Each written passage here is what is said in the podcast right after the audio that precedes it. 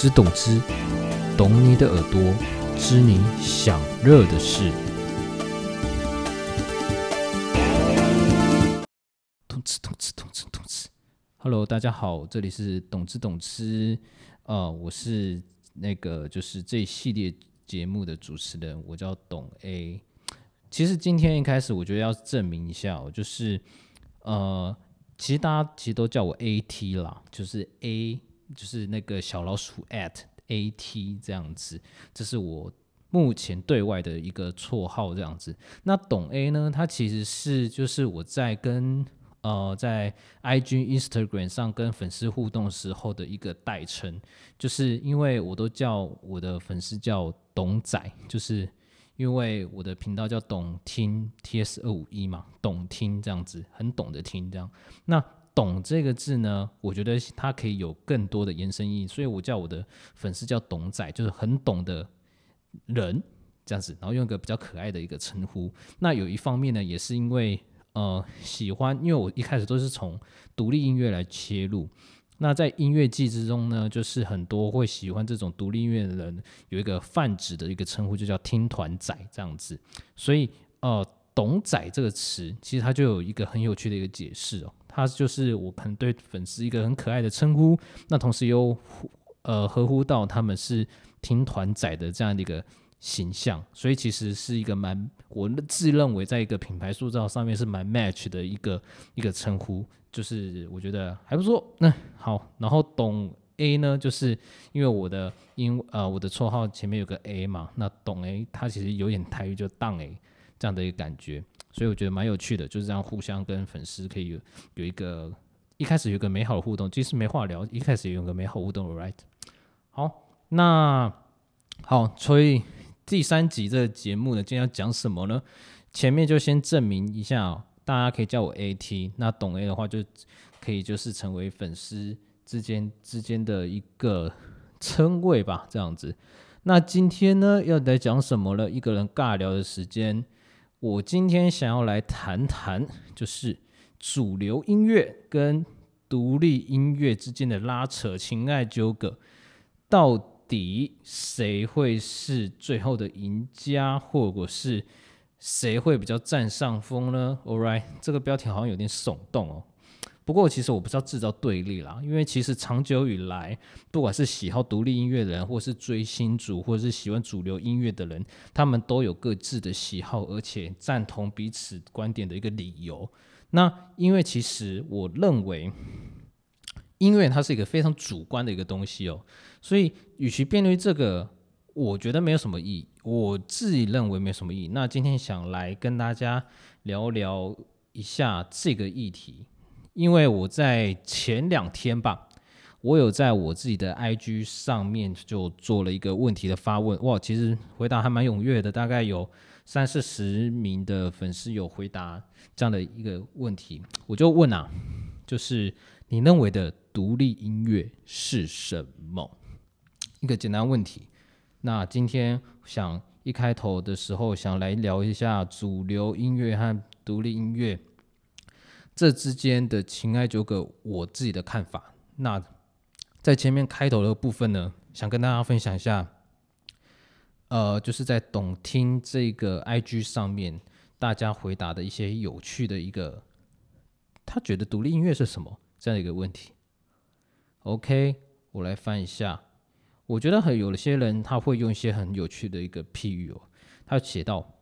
就是屋顶的相反。屋顶是什么呢？相信大家对《屋顶》这首歌不会陌生。它就是，呃，前阵子还蛮火，就是诶，其实他们算蛮红了。综艺天王吴先生，他其实有讲到，呃，所谓的忧郁症不知足的说，所以引起大家的一些舆论纠纷嘛，和和和就是批评这样子。不过，其实你知道《屋顶》其实是吴宗宪开始唱的吗？对，那屋顶的相反，其实就是在说述，他就是在这位粉丝呢，他就想表达，就是说，哎，独立音乐就是跟这种主流歌曲，就是可以倡导出更多的不同意味的一个一个一个样貌，这样子。还有，我觉得最主要，大家其实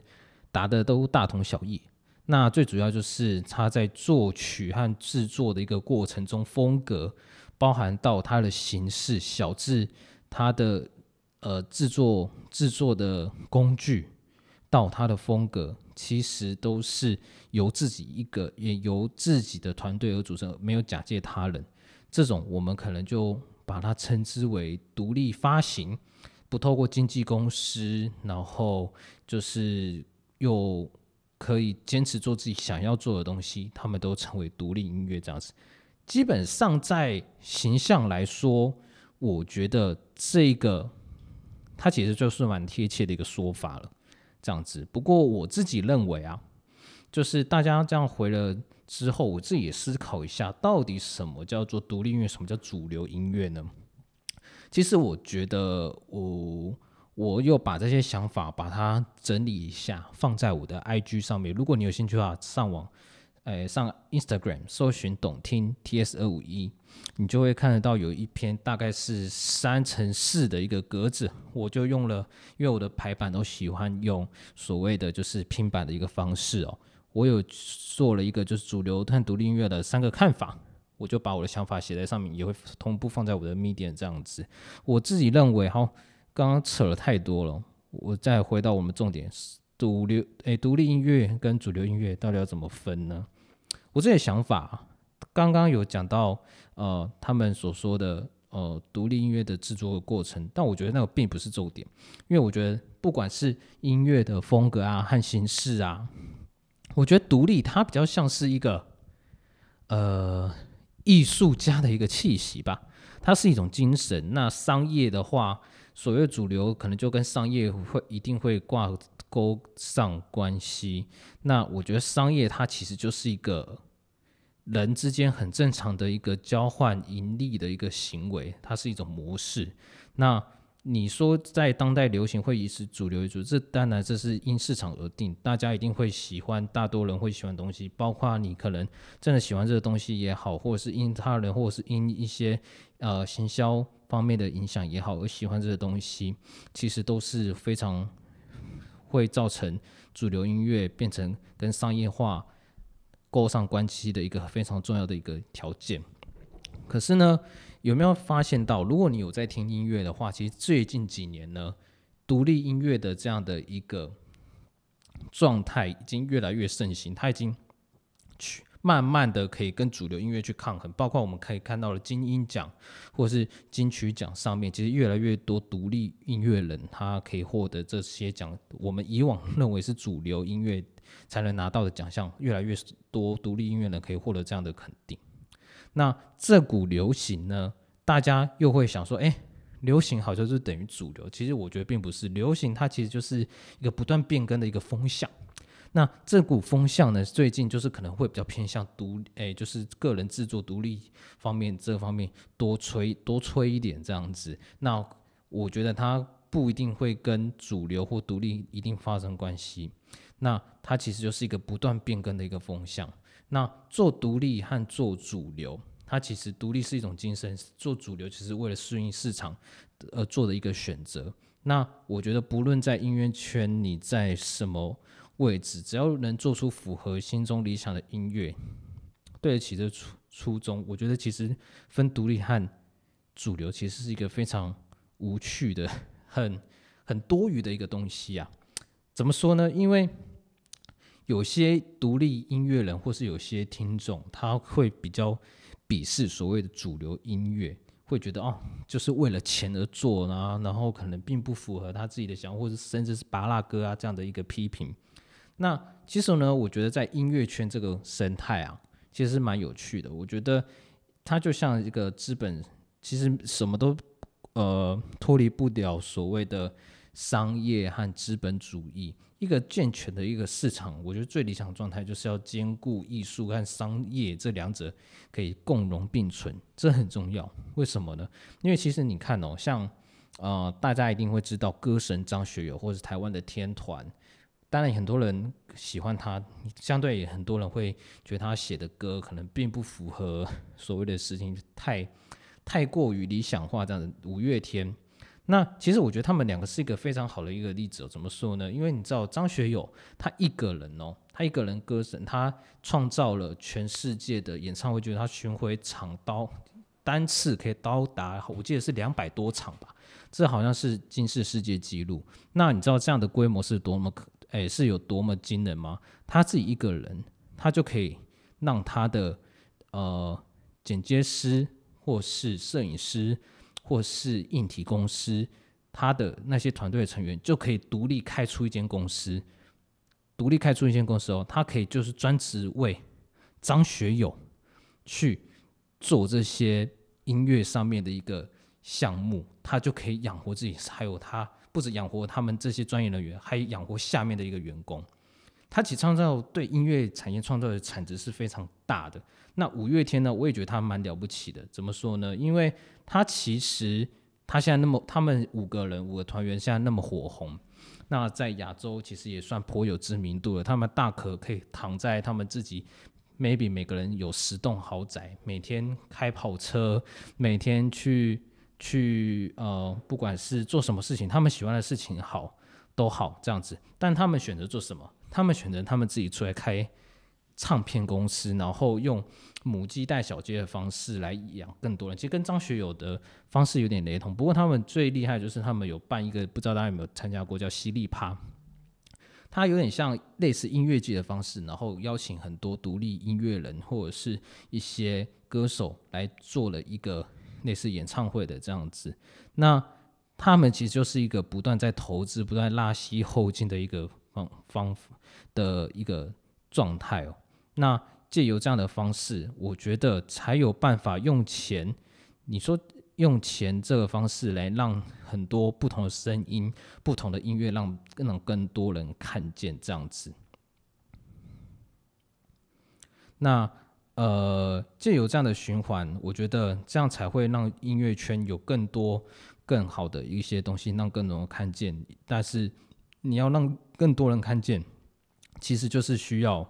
商业这样东西，那我觉得我自己来反思啊，为什么很多人反对商业化这种东西？我觉得并不是大家对于跟钱过意不去，而是单纯想要拥有自己作品的一个绝对的决定权。那这有很有趣啊，就是你觉得五月天他做这些音乐，他拥有自己多少的决定权？其实我并不知道，但是。唯一不变的就是这世界上就是拳头越大，你的声音就越大。那如果你想要有韧性，那就让自己拥有韧性的话语权。我觉得这是绝对的。就是在一个音乐市场或任何一个领域健全市场，你要兼顾艺术的话，其实你有一部分你还是要兼顾钞票，因为只有商业和钞票可以让你的理想发挥到最大，这样子。那我又回到一个一个问题哦，就是成就诶，就是独立和主流诶，其实有一个粉丝之前有提到回应我一个问题，他就是说他一直搞不懂啊，就是有些人喜欢独立音乐，但是他会以自己喜欢的东西品味是为最高尚的，然后去鄙视别人。那我觉得这个方法，这个想法也蛮有趣的。究竟是什么样的一个契机，会让人会有这样的一个想法，觉得哦，自己喜欢的独立音乐才是最有品味，其他都是不堪，就是不堪入目，甚至是呃，就是不屑一顾的这样子。那我自己是觉得啦，其实又回到我前面讲的，独立和主流其实就是一个个人选择，你喜欢就喜欢，不喜欢其实它也没有什么不对。它因为音乐其实就是一个大众跟私人喜好。结合的一个共同体，它其实是蛮复杂的。这就是音乐的主观会造成很多主流和独立音乐就是会相互辩论啊，或有什么高低之分的依据。但是我觉得每次选择就是会成就你的品味，但是尊重呢，它却可以成就你这个人。所以当你在做选择的时候，你虽然在成就别人，但是你懂得尊重，你才有成为一个就是。能有做决定人的一个权利，我就感觉你觉得好听，它就是你的好音乐，你不用为什么音乐去贴标签，因为其实我觉得啊，就是走到现在，不管是串流平台或是那个 YouTube 这些网络越来越发达，独立和主流它其实越比以前更有机会